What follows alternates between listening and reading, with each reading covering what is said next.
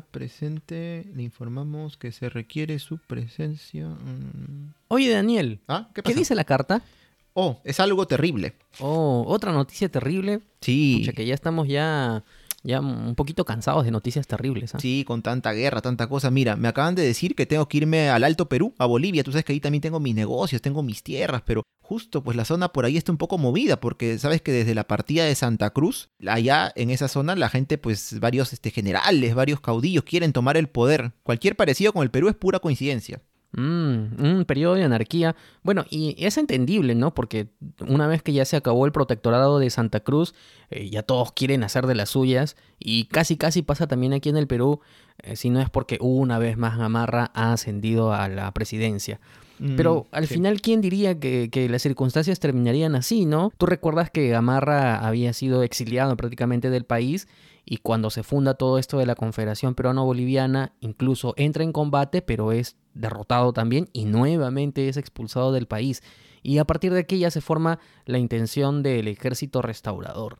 ¿Tú recuerdas la batalla que se desarrolló aquí nomás en, en las afueras de Lima, en lo que en nuestro tiempo, así te digo bajito nada más, Que no se enteren, que no se enteren. en lo que en nuestro tiempo es el cruce de Caquetá con Tupac Amaru, ahí donde está la estación del Metropolitano. Claro, cerca de la Uni, la famosa batalla de Portada de Guías. Me acuerdo la fecha, mira, fue el 21 de agosto de 1838. Es que claro, en realidad Mm. lo, que, lo que también me acuerdo es que desde un inicio algunos países vecinos de la Confederación, pues que se formó Perú y Bolivia, no estaban de acuerdo, estaban como que un poco recelosos porque decían, pues Perú y Bolivia juntos van a ser un super país. Y entre ellos, pues aquí están Chile, Argentina, que decían, tenemos que hacer algo para que esto se disuelva. E incluso hubo una primera un primer intento de, de expedición restauradora, ¿no? Para restaurar la República del Perú, que no tuvo mucho éxito, no hubo batallas, pero ya en 1838 el ejército restaurador, que es la mezcla del ejército chileno con el, parte de tropas peruanas, volvieron a la carga. ¿Para qué? Para destituir a Santa Cruz y en este caso, el 21 de agosto de 1838, luego de que hicieran ellos un desembarco en la zona de Ancón y fueran bajando por todo lo, lo que en nuestro tiempo también, que no escuchen, es Lima Norte, llegaron justo a esta Mm. zona de Portada de Guías, ¿no? Que es la avenida Caquetá de nuestro tiempo. Y allí fue que hubo esta batalla en donde el ejército restaurador que salió victorioso y ocuparon Lima hasta el mes de noviembre, cuando los confederados regresaron. Así que entonces los restauradores, o sea, peruanos y chilenos, tuvieron que huir hacia el norte, hacia el departamento de Ancash. Así es. De todas formas, tú sabes pues que la batalla de portada de guía se llama así porque justamente en esta zona en la que en nuestro tiempo hay un puente, que está el puente Caquetá y está la estación del Metropolitano, todo, Sí, sí, sí. había una antigua portada de Lima. Una portada es como una puerta, ¿no? Una puerta, una puerta grande que más o menos anunciaba cuáles eran los límites de la Lima metropolitana.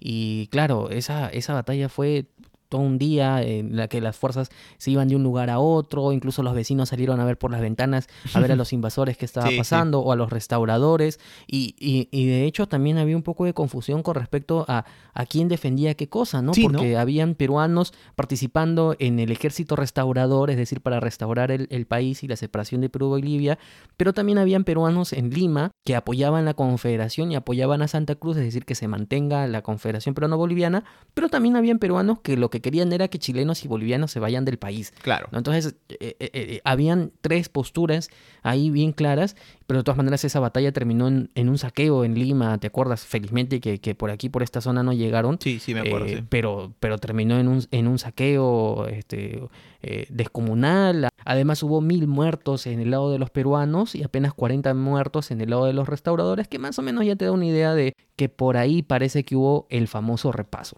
Pero bueno, ya después todo el teatro de operaciones se trasladó allá a Yungay y ya a partir de ella nos enteramos por cartas nomás. Y tú sabes que ya hace un par de semanas al final esa batalla se decidió. Pero además Santa Cruz ya estaba en pierde, ¿no? Porque parte de su alto mando ya no lo seguían y en realidad Santa Cruz, eh, que ha tenido mucha experiencia, eh, en- era más administrador que, que- que general.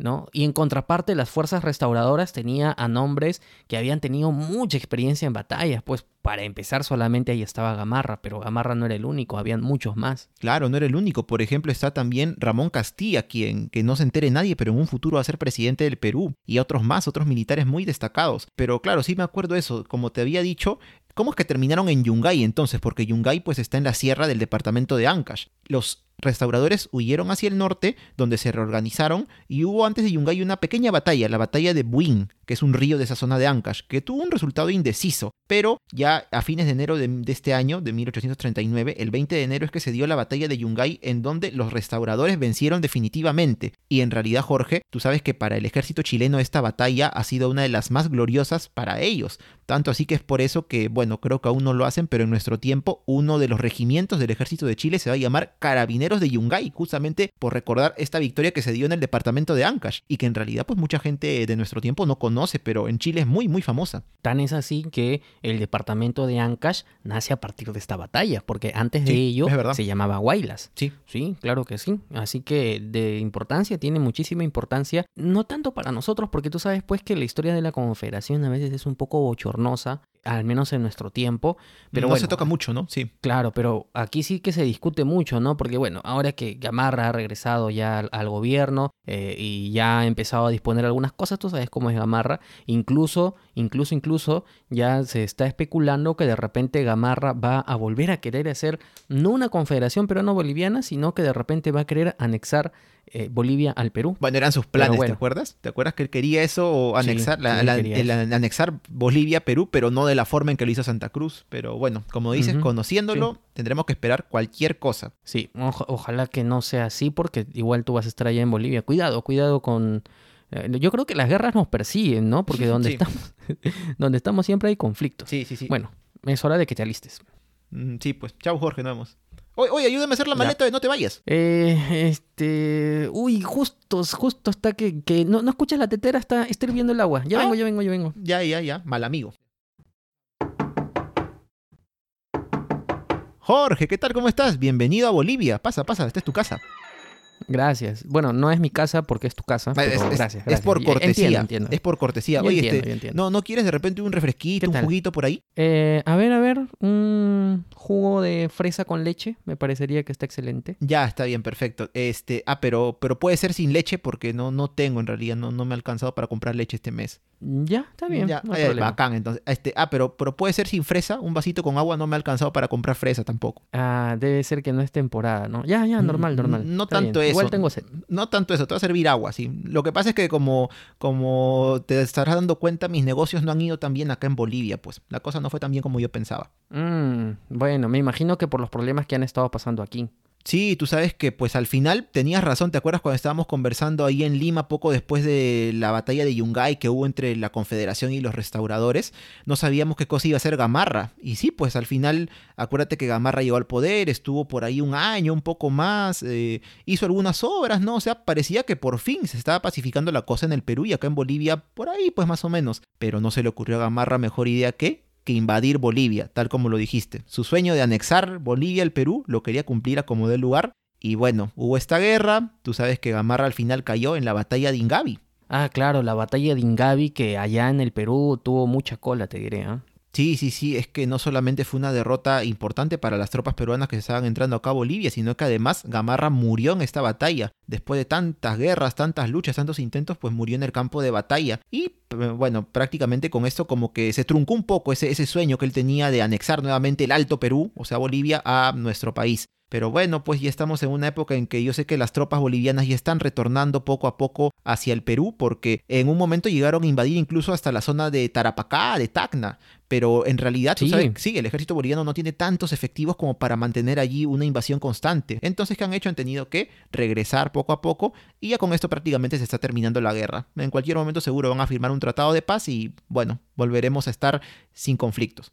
Sí, de hecho que cuando vine por ahí hay algunos retenes todavía, pero en realidad son mínimos, ¿no? Lo que me da pena de todas formas es que han tomado, que, se- que han llegado incluso hasta Moquegua. Están- han sí, cubierto sí, sí. de Moquegua hasta, hasta Tarapacá. Si no fuera que no tienen pocas tropas y no, se quedan ahí, pero bueno, el destino quiere que vuelvan a su patria, sí. Sí. Pero bueno, Daniel, en vez de que estés aquí pasando penurias, Ah, hay que regresar al Perú, eso sí con cuidado, porque te diré que en Perú la situación también está un poquito fea, pero ya te voy contando en el camino. Bueno, Alístate, alístate, no vamos. importa, es mi patria, volvamos.